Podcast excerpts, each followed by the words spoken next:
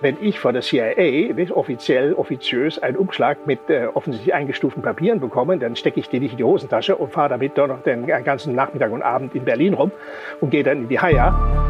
Wir erleben eine Zeitenwende. Ja, es ist eine Zeitenwende. Von Zeitenwende ist die Rede. Zeitenwende für die deutsche Wirtschaft. Herzlich willkommen, liebe Zuhörerinnen und Zuhörer zum Zeitenwende-Podcast der Münchner Sicherheitskonferenz. Mein Name ist Nico Lange. Und daran, dass ich hier die Zuhörer begrüße, merkt man schon, es ist anders als sonst.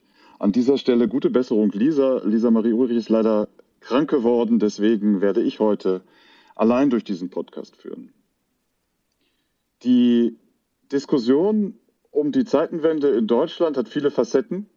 Wir haben über Bundeswehr, über EU und NATO schon gesprochen. Wir haben über 100 Milliarden Euro Sondervermögen und auch über Energiepreise gesprochen. Ein Thema, über das naturgemäß weniger gesprochen wird, weil es geheim ist, ist das Thema der Geheimdienste.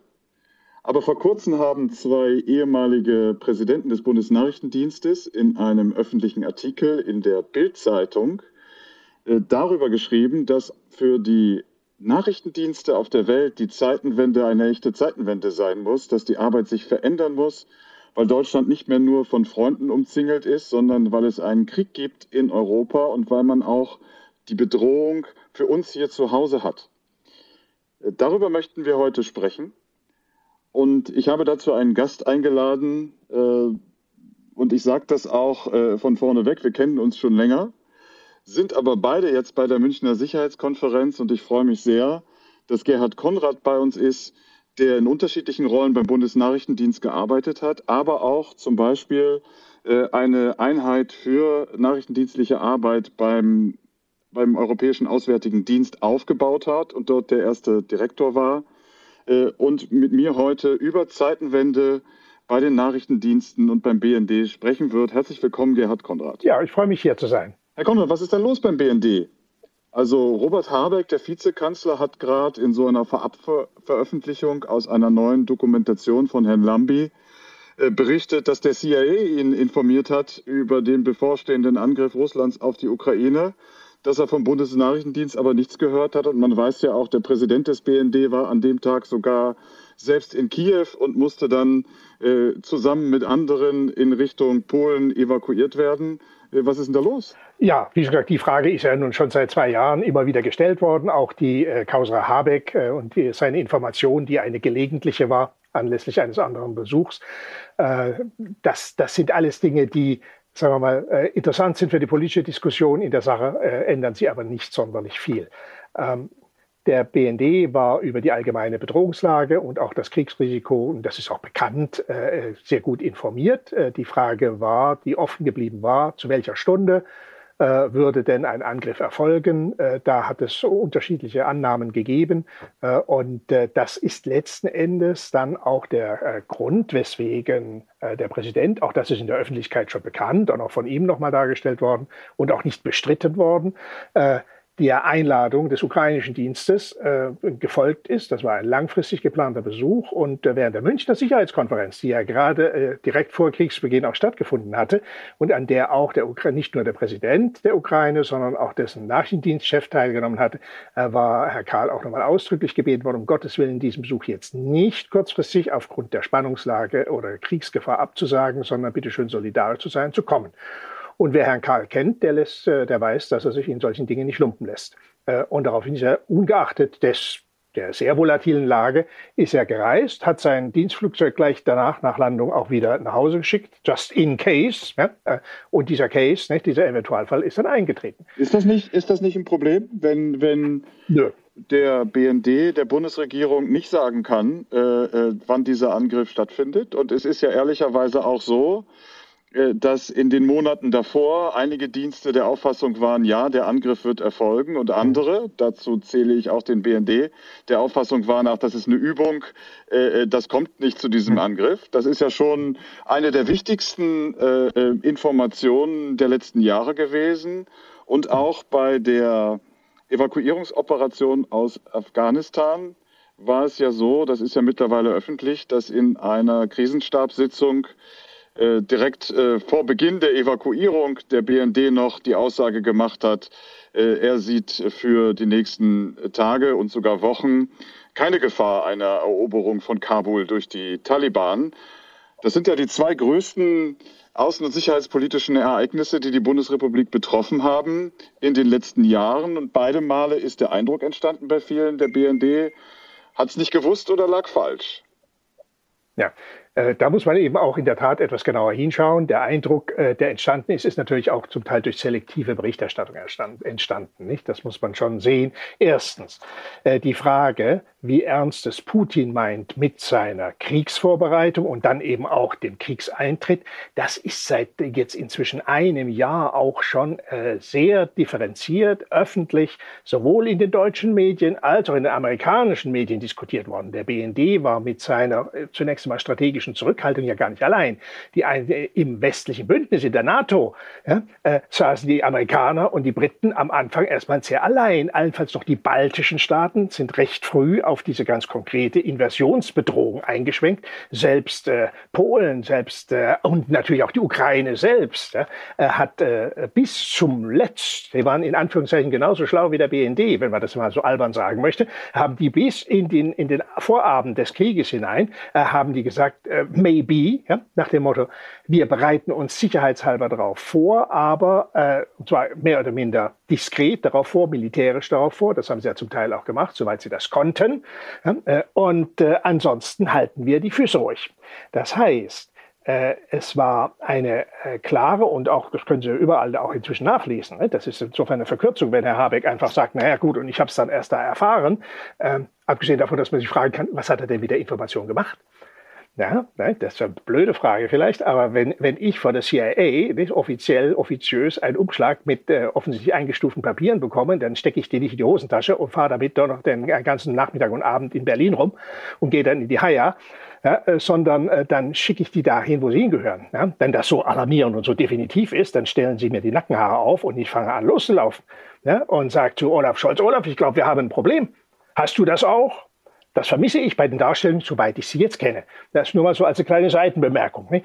Das heißt, äh, es gibt auch eine sehr schöne äh, Zusammenfassung in der Süddeutschen vor einem halben Jahr schon, oder die sagte, ja, es, in Berlin schwirrten an allen möglichen Enden irgendwelche Informationen, konkreter und noch äh, und nicht so konkret in den letzten Tagen vor dem Einmarsch herum. Und keiner hat die Fäden zusammenbekommen. Und da kann ich Ihnen auch nur sagen, kein Wunder. Das kennen Sie auch, das Petitum nicht nur der MSC. Dazu brauchen Sie eine ordentliche Gesamtlagefeststellung. Im äh, Verteidigungsministerium haben Sie über die Blutkonserven nachgedacht und gedacht, um Gottes Willen, das wird ja alles ganz ernst, nicht? dass also jetzt ein Angriff unmittelbar bevorsteht.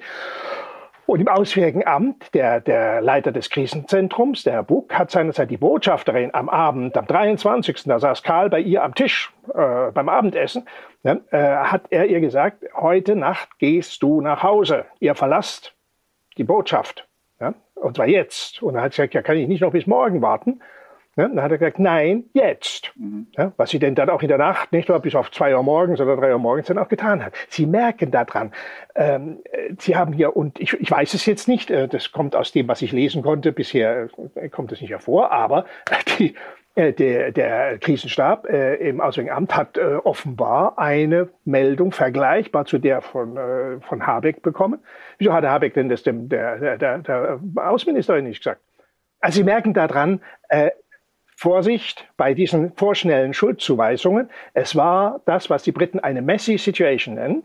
Ja, äh, und dann lädt man es natürlich gerne auf den Bundesnachrichtendienst ab. Das war ja auch nicht nur in Deutschland so, ja. wenn man ehrlicher so ist. Es gibt Berichte darüber, dass der französische Staatspräsident seit einiger Zeit schon sehr unzufrieden ist mit dem äh, äh, französischen Dienst. Äh, nicht nur in Bezug auf Ukraine und Russland, äh, weil die ihm auch immer gesagt haben, dass Russland schnell gewinnt. Ja. Äh, und äh, das haben ja dann, selbst die Amerikaner geglaubt. Und dann ist es ja? eben anders gewesen. Und äh, jetzt in Bezug auf äh, Mali und in Bezug auf Niger soll der französische Staatspräsident sehr erbost gewesen sein, weil er eigentlich davon ausging, dass gerade in diesen Ländern die französischen Dienste gut informiert sind. Ist das ein Stück weit auch ein normaler Konflikt, äh, den Nachrichtendienste, Geheimdienste aushalten müssen, dass sie kritisiert werden, dass sie Dinge nicht vorhergesehen haben, äh, dass sie öffentlich äh, ein bisschen auf die Schuld zugewiesen bekommen. Ist das ein Stück weit auch Normalität? Das ist das, was man politische Kultur nennt, nicht wahr? Äh, gemeinhin äh, gegenüber Nachrichtendiensten. Das geht auch in Amerika so im Übrigen. Äh, die Dienste werden dort auch sehr hart kritisiert, auch zum Beispiel, äh, wenn Sie Afghanistan erwähnt haben, nicht wahr? Äh, wenn Sie dort die öffentliche Aufarbeitung des Afghanistan-Debakels sich anschauen, werden Sie auch wiederum feststellen, äh, dass sehr viel bei den Diensten abgeladen worden ist und später stelle sich fest, die waren es gar nicht, ja, sondern es ist eine politische Entscheidungsfindung. Es ist immer die Frage, was sie wann äh, zur Kenntnis nehmen wollen. Äh, und das, politisch nehmen sie Dinge zur Kenntnis dann, wenn sie meinen, sie könnten sich auch leisten zu handeln. Und wenn sie das nicht meinen, dann wollen sie natürlich diese Dinge nicht offiziell zur Kenntnis nehmen. Sind denn die Dienste mutig genug? Äh, also es gibt, es gibt manchmal den schleichenden Verdacht, Dienste haben bestimmte Erkenntnisse, aber trauen sich nicht so richtig, äh, die Dinge äh, vorzulegen, vielleicht auf den unteren Ebenen noch, aber je weiter es dann politisch wird, traut man sich dann nicht mehr, die Dinge vorzulegen, weil man das Gefühl hat, oh, das ist nicht erwünscht, dass jetzt solche Erkenntnisse oben ankommen? Also das ist ein Berufsrisiko, das ist ganz klar. Ähm, denken Sie dran, der Director National Intelligence in Washington hat in seinem Logo, ja, in seinem Logo das Mantra Speaking Truth to Power. Ja, und Sie merken daran schon, ja, wenn Sie zu, äh, zu, zu den sogenannten Machthabenden äh, unangenehme Wahrheiten äh, bringen wollten, denn das ist ja praktisch der Hintergrund. Ne? Das sollen ja eben nach Möglichkeit reale ähm, äh, Umstände beschrieben werden, äh, dann kommen Sie natürlich immer mal wieder äh, in die Position des Skunk of the Party. Ja? Keiner möchte das hören. Ja? Und ähm, in äh, schlimmen Autokratien und Diktaturen können sie derweil dann äh, erschossen werden hinterher, nicht wahr? Oder äh, natürlich in zivilisierten Ländern, aber werden sie sich halt schlechthin aus dem Kreis äh, der relevanten Berater und informierenden äh, Spitzenbeamten herausmanövrieren. Äh, soweit wir erkennen können, also Herr Karl hat das im Oktober letzten Jahres bei der öffentlichen Anhörung äh, vor dem Parlamentarischen Kontrollgremium sehr deutlich gesagt, sagt er, liebe Leute, also im Grunde ist das alles leider keine Überraschung gewesen. Die taktische Überraschung, wir müssen ja immer zwischen der strategischen und der taktischen Überraschung unterscheiden. In der strategischen Beurteilung, auch bei Afghanistan, war der BND lange Skunk of the Party ja, äh, und hat eben unwillkommene Nachrichten verbreitet äh, in der taktischen äh, Aufklärung, dann nämlich, wenn Sie sagen, wann wird jetzt geschossen, das können nach Lage der Dinge technisch, soweit ich das beurteilen kann, nur die Amerikaner. Das ist eine Frage, auf die ich direkt einsteigen möchte, mhm. weil es ja in dem schon erwähnten Aufsatz der beiden ehemaligen BND-Präsidenten um die Frage der Zeitenwende ging und um die Frage, was bedeutet denn eigentlich Zeitenwende für den BND? Kann der BND eigentlich das? Darf der eigentlich das, was er können müsste, um die Sicherheit der Bundesrepublik Deutschland auch unter den Bedingungen eines russischen Angriffskrieges und einer völlig neuen Sicherheitslage äh, zu gewährleisten? Äh, wie ist denn Ihre da Antwort? Kann man schnöde, kann der BND ja, man, und darf der BND das, was er muss? Äh, auf rein nationaler Ebene im Rahmen seiner nationalen Möglichkeiten, sowohl der faktischen, also technischen, methodischen Möglichkeiten, als auch der rechtlichen Möglichkeiten, nein. Ja, der, der Bundesnachrichtendienst ist kein in dem Sinne weltweit aufklärender Dienst, mit äh, der also nun ad libitum eine Signal Intelligence, also technische Aufklärungsglocke und eine Satellit hochauflösende Satellitenaufklärungsglocke über einen solchen Raum wie Ukraine oder Russland legen kann.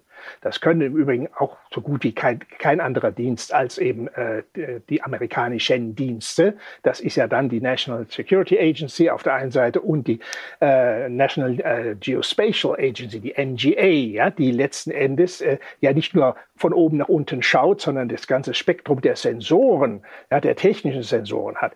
Ähm, die USA können, wie jetzt gerade im Fall ähm, äh, äh, Prigozhin, auch geklärt, die können verbindlich sagen, nee, an dem Tag und zu der Stunde und an dem Ort hat es keinen Raketenabschuss gegeben. Also das Flugzeug von Prigozhin ist nicht abgeschossen worden, sondern eben aller Wahrscheinlichkeit nach eben durch eine kleine Sprengladung oder so, dass eben ein paar Teile von dem Flugzeug abgetrennt hat, dann fliegt es halt so schlecht. Ne? Ja. Äh, aber es ist eine ganz andere, ganz andere Vorgehensweise. Und das, das können nach meinem Wissen nur die Amerikaner machen mit ihrer nahezu weltumspannenden äh, oder jedenfalls dann in einer Großregion so hoch aufgelöst und kontinuierlich beobachten, ne, ja, dass eben in der Tat kein Reißzack umfällt, ohne dass es die Amerikaner relativ schnell fesseln. Müssen wir da aufrüsten? Müssen wir da aufholen als Deutschland? Brauchen wir mehr technische Aufklärung, mehr elektronische Aufklärungsfähigkeiten? Wir brauchen mehr technische Aufklärung und das äh, ist natürlich die gute Nachricht dabei ist, äh, dass ja nun die, der BND ein nationales Satellitenaufklärungssystem bekommt. Es hätte eigentlich, soweit ich weiß, dieses Jahr schon in Dienst gestellt werden können, nein, sollen, hat sich verzögert sich wie so viele Dinge, nicht wahr, aufgrund wohl offensichtlich technischer äh, Produktionsproblemchen. Äh, ich glaube, jetzt ist es 24, 25. Und dann sind drei Satelliten mit dem schönen Namen Georg. Ne, das ist, äh, hat irgendwas mit Geo, Geospatial und so was zu tun. Äh, die werden dann äh, letzten Endes vom BND ausschließlich gesteuert und ausgewertet. Die Bundeswehr betreibt den, die Satelliten sozusagen militärisch, technisch. Ja, und äh, dann werden wir sehen, äh, wie gut das sich äh, in ein solches Aufklärungsbild einfügt. Also wenn die jetzt schon da wären, ja, hätte der BND ein ziemlich gutes, müsste der BND ein ziemlich gutes äh, satellitengestütztes äh, Aufklärungsbild äh, über Ukraine und den Krieg dort haben. Kommen wir damit wieder ein bisschen auf Augenhöhe? Sie haben das gerade schon so ein bisschen angedeutet dass wir so ein bisschen zurückliegen hinter den Five Eyes und anderen, die da mehr Möglichkeiten haben. Ja, klar. Kommen wir damit wieder auf Augenhöhe? Äh, wahrscheinlich nicht äh, damit in diesem Sektor kommen wir auf jeden Fall in eine, ja, Augenhöhe ist immer so ein bisschen albern. Die Jungs, äh, die Amerikaner sind halt äh, mehr, mehrere Köpfe größer, nicht? Wenn so mit dem Bild zu bleiben. Nicht? Ähm, selbst die, die, die Briten, die ja nun äh, gerade was ihr GCHQ, also ihren äh, technischen Aufklärungsdienst angeht, ja in Europa die besten sind, ja, klagen schon immer darüber, dass sie eben auch nur Junior-Partner sind, auch nicht auf Augenhöhe mit der NSA. Vielleicht technisch, aber nicht in den, in den, ähm, also in der äh, technisch-wissenschaftlichen Bereich vielleicht schon, aber nicht in der Befähigung, das alles umzusetzen in äh, tatsächliche dann eben Aufklärungskapazität. Das ist ein Milliarden äh, Kostenfaktor. Ne? Äh, und sie brauchen jede Menge Technik, sie brauchen auch jede Menge ähm, äh, Personal, qualifiziertes. Und da haben sie fünfstellige Personalzahlen bei NSA und NGA. Nicht? Und sie haben äh, auch bei, bei GCHQ, bei den Briten auch nur in Anführungszeichen 6.000, 7.000 äh, Kolleginnen und Kollegen, die da sitzen. Und wenn Sie auf den BND schauen, sind Sie bei 6.500 insgesamt. Aber der BND ist, wie Sie wissen, der zivile und der militärische, der äh, Human, also Human Sources und Technical Sources betreibende Dienst. Der heißt, er macht mit 6.500 all das, was die Briten mit drei beziehungsweise vier Diensten machen. Ja. Müssen wir auch die Auswertungskapazitäten dann verändern? Also man hat, schafft neue Möglichkeiten für die technische Aufklärung und äh, ich habe Sie so verstanden, dass das ah. gut ist, dass das gemacht wird äh, und dass diese satellitengestützten Fähigkeiten jetzt besser werden, weil das auch in gewisser Weise eine Lücke schließt, die der äh, BND bisher hatte. Ähm, braucht man da auch andere Auswertungsfähigkeiten? Haben wir genug Leute, die Russisch, Ukrainisch sprechen oder vielleicht Mandarin, die die Regionalkenntnisse haben, die da tief drinstecken und auch die Dinge einordnen können? Weil man ja bei vielen Kritiken an Geheimdiensten immer wieder hört, da waren Informationen zwar da, aber man hat die nicht in den richtigen Kontext einordnen können, man hat sie nicht zuordnen können, man hat nicht genau verstanden, weil man eben diese ganzen auswertungsfachlichen Fähigkeiten nicht hatte. Müssen wir da mehr tun? Aller Wahrscheinlichkeit nach ja. Ich sage das so vorsichtig, ja, weil ich jetzt kein aktuelles Bild äh, über die Personalstruktur und die Qualifikation, insbesondere wir haben ja viele Neueinstellungen gehabt, nicht in den letzten zehn Jahren etwa, und wir werden zwangsweise noch mehr Neueinstellungen in den nächsten zehn bis 15 Jahren haben aufgrund des demografischen Wandels. Äh, und äh, das heißt, wir, was was auf jeden Fall eine zentrale Herausforderung sein wird für äh, nicht nur den Bundesnachrichtendienst, aber eben auch für den, ist das geeignete Personal zumindest auch weiterhin aufrechtzuerhalten in ordentlicher Zahl und in sehr guter Qualität. Äh, ich möchte nicht behaupten, dass das derzeit nicht der Fall wäre, weil ich es nicht weiß. Und wenn ich es wüsste, würde ich es auch ungern sagen dürfen. Nicht? Äh, aber äh, dass wir da oder dass der BND da ganz erhebliche Anstrengungen unternehmen muss, das hat ihm unlängst auch die Abteilungsleiterin im Bundeskanzleramt, die zuständige Frau Dagmar Busch, äh, attestiert. Das ist eine Mega-Herausforderung, wie sie so schön sagte, für äh, den Dienst. Und ich kann da nur hinzufügen, ja, bitteschön, aber auch für das Bundeskanzleramt und das BMI. Denn sie werden diese Dinge äh, werden, werden Sie nur dann bewerkstelligen können, wenn Sie einen attraktiven Arbeitgeber haben. Und der Arbeitgeber muss erstens vom Image her attraktiv sein. Ne? Und das ist eine Hausaufgabe auch für die Bundesregierung. Und er muss eben auch von den äh, Besoldungsstrukturen ja, und von den Laufbahnstrukturen muss er attraktiv sein, äh, sodass Fachleute sagen, that's a place to be. Ja? dass sie also da, und zwar nicht nur die Leute mit den MINT-Fächern, ne, da sagt jeder, ja, natürlich IT, IT, IT, das nützt sie gar nichts. IT äh, haben, können sie sammeln, was sie wollen, sie müssen es auch verstehen, was sie sammeln, ja. sprachlich und inhaltlich. Sonst wissen sie alles und verstehen nichts. Und das ist durchaus äh, ein, ein Problem. Je mehr sie sammeln, desto höher muss die Qualität und die Quantität ihres Großhirns sein, ja, ihrer Expertise. Das ist ja schon ähm äh, zu merken, wenn jetzt öffentlich versucht wird zu diskutieren, Prigozhin, wer sind diese Leute, die Wagner-Gruppe, die Hintergrundstrukturen bei den Militärgeheimdiensten, beim GRU, äh, Verteidigungsministerium, teilweise Geschichten, die bis in die 90er Jahre zurückreichen, eine sehr hohe Komplexität. Da braucht man natürlich ähm, Leute, äh, die die Sprachen, den kulturellen Kontext verstehen, aber die auch das historische Wissen haben, um all diese Dinge einzuordnen. Das wird den Hörerinnen und Hörern einleuchten, dass das sehr kompliziert ist und dass nur die technische Information nicht ausreicht, um jetzt wirklich äh, daraus äh, Erkenntnisse zu gewinnen. Warum ist das denn, warum ist das denn interessant und spannend, äh, als berufliche Perspektive beim BND zu arbeiten? Ja, aus den Gründen schon. Ich möchte nur noch mal von den Anforderungen einen kleinen Merksatz äh, eines Menschen namens Sun Tzu, nicht? das ist ja der chinesische große Stratege vor zweieinhalbtausend Jahren gewesen, der sagte, äh, wenn du deinen Gegner kennen willst, musst du dein Gegner sein. Ja, was damit ja gemeint ist, ist ja genau, die, sie müssen sich versuchen, möglichst erfolgreich versuchen, in die gedanklichen und auch emotionalen Struktur nicht eines nur eines einzelnen Menschen, sondern eben dann einer ganzen Gruppe von Menschen, von Entscheidungsstrukturen hin anzuverwandeln. Und das ist eben nicht nur durch Bücherlesen zu erledigen, das ist ganz wichtig, aber Sie müssen eben auch sogenannte Total Immersion äh, betreiben. Sie müssen also in der Tat versuchen, so gut es geht, sich in die Wertekataloge und in die Prioritäten äh, eines anderen Landes, eines anderen Akteurs hineinversetzen. Und das führt mich direkt zu der Antwort. Wen, für, wer das für richtig und wichtig hält und wer äh, so auch äh, intellektuell und emotional ausgestattet ist, ja, der hat einen faszinierenden Arbeitsplatz äh, im äh, jedem Nachrichtendienst dieser Welt. Ja? Äh, das, das ist ja ein, wenn Sie wollen, ein Archetypus. Ne? So, aber wenn Sie ordentlich nachrichtendienstlich arbeiten wollen, können Sie wirklich sagen, never a dull moment. Ja, äh, die Herausforderungen, die methodischen Herausforderungen sind erstmal hoch, äh, wenn Sie in der Beschaffung sind. Ja, müssen Sie ja überhaupt, das ist Forschungstätigkeit, wenn Sie wollen. Das ist wie wenn Sie eine Forschungsfrage haben, der Sie systematisch nachgehen müssen. Und Sie wissen selber, das Forschungsrisiko besteht darin, dass Sie manchmal dann einfach äh, mit Ihrer Methode, mit Ihrem Ansatz falsch liegen. Ja, dann müssen Sie wieder zurück. Ja? Das heißt, Sie haben den gleichen, äh, Sie müssen den gleichen Spirit haben, einen Investigative Mind müssen Sie haben, ne? äh, der, Sie wollen das auch dann ganz genau herausbekommen.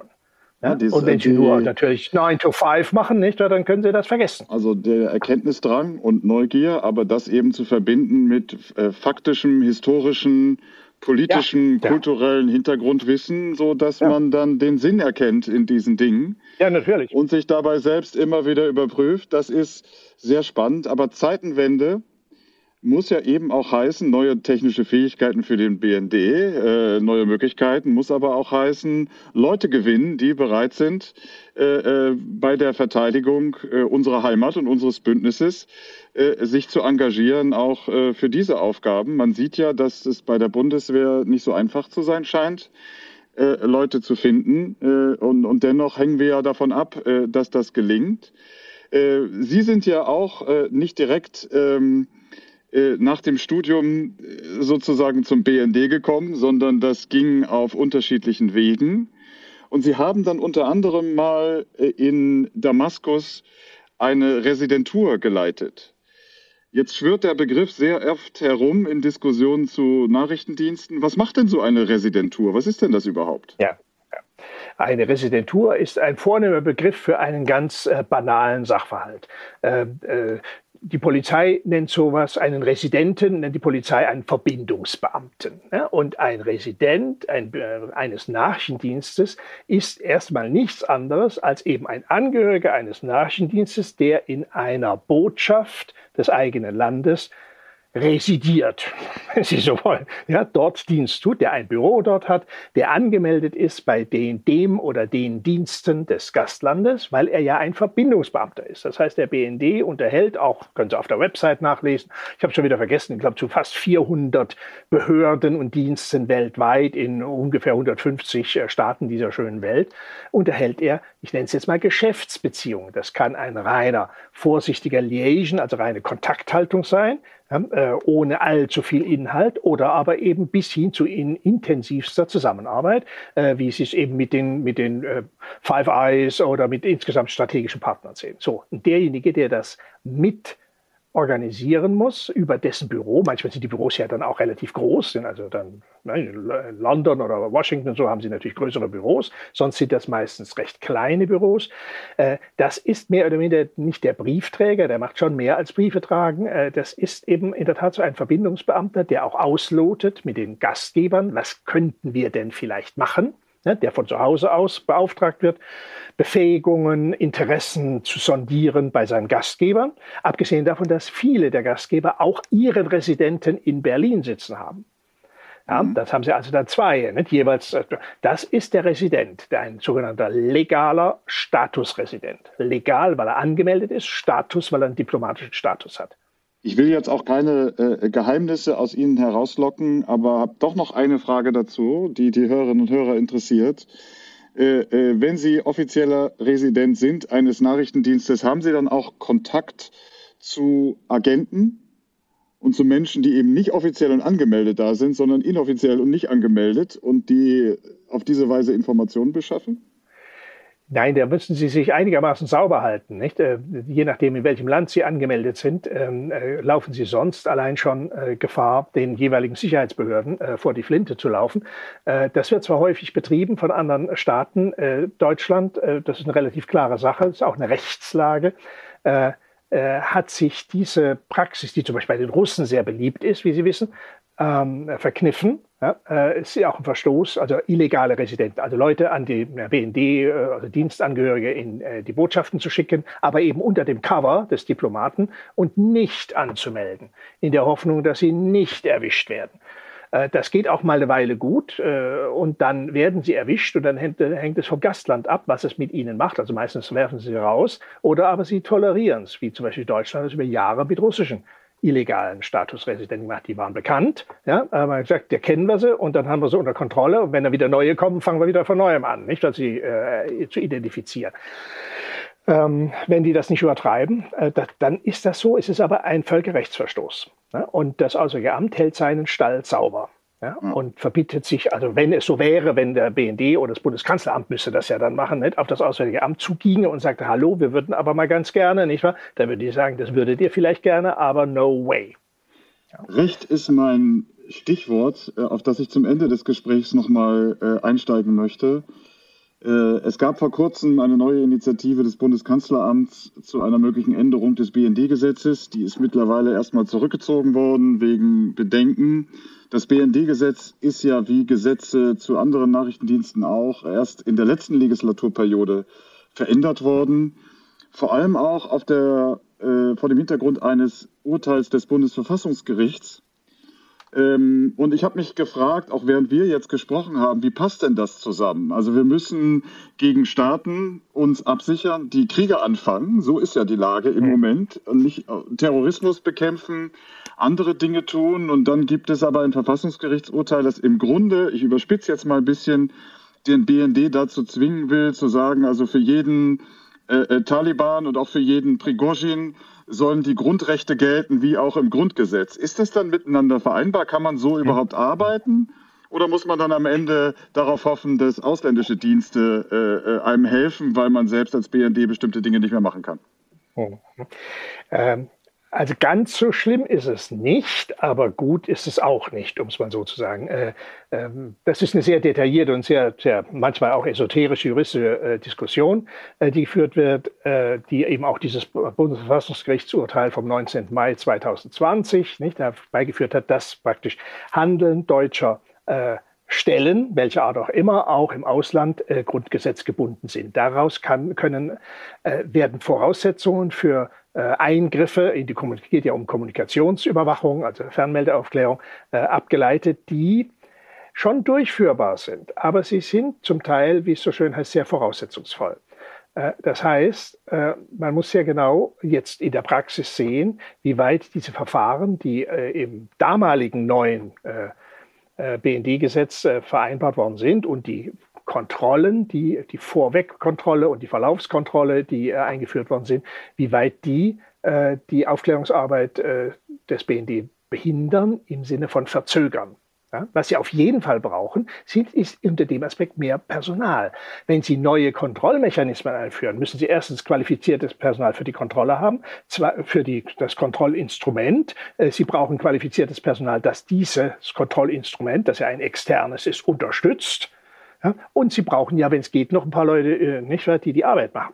Ja, die eigentliche also Kontrolle zieht Ressourcen ab. Das ist zwangsläufig so. Sie müssen also, wenn Sie Kontrolle planen, ja, äh, müssen Sie von vornherein auch einen entsprechenden prozentualen, an, prozentualen Anteil von äh, qualifizierten Kolleginnen und Kollegen äh, aufbauen, aufstocken, damit Sie den Brain Drain durch die Kontrolle dennoch kompensieren können. Stimmt denn da die Balance noch? Also parlamentarisches Kontrollgremium, G10-Kommission, äh, äh, sehr viele... UKR, sehr, unabhängiger Kontrollrat, ganz wichtig, unabhängiger sehr viele, Kontrollrat. Sehr viele äh, äh Kontrolldiskussionen äh, und immer weitere Ansprüche der Kontrolle. Stimmt denn das Verhältnis zwischen äh, wichtige für die Sicherheit unseres Landes, vor allen Dingen bedeutsame nachrichtendienstliche Arbeit kann gemacht werden und diese Arbeit wird kontrolliert? Ist das noch in der Balance?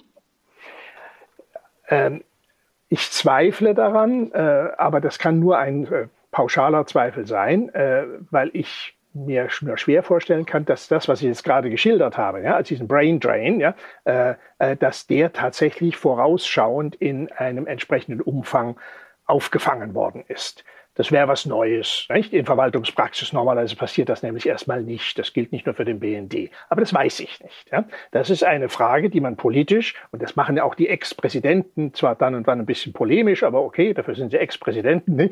äh, sagen, liebe Leute, vor lauter Kontrolle vergesst ihr die operativen Befähigungen des Dienstes. Das ist ein Spannungsverhältnis. Das muss äh, aufgelöst werden äh, im Zusammenwirken zwischen der Bundesregierung und dem Parlament äh, und dort insbesondere erstmal im PKGR, aber später natürlich auch in der Gesetzgebung.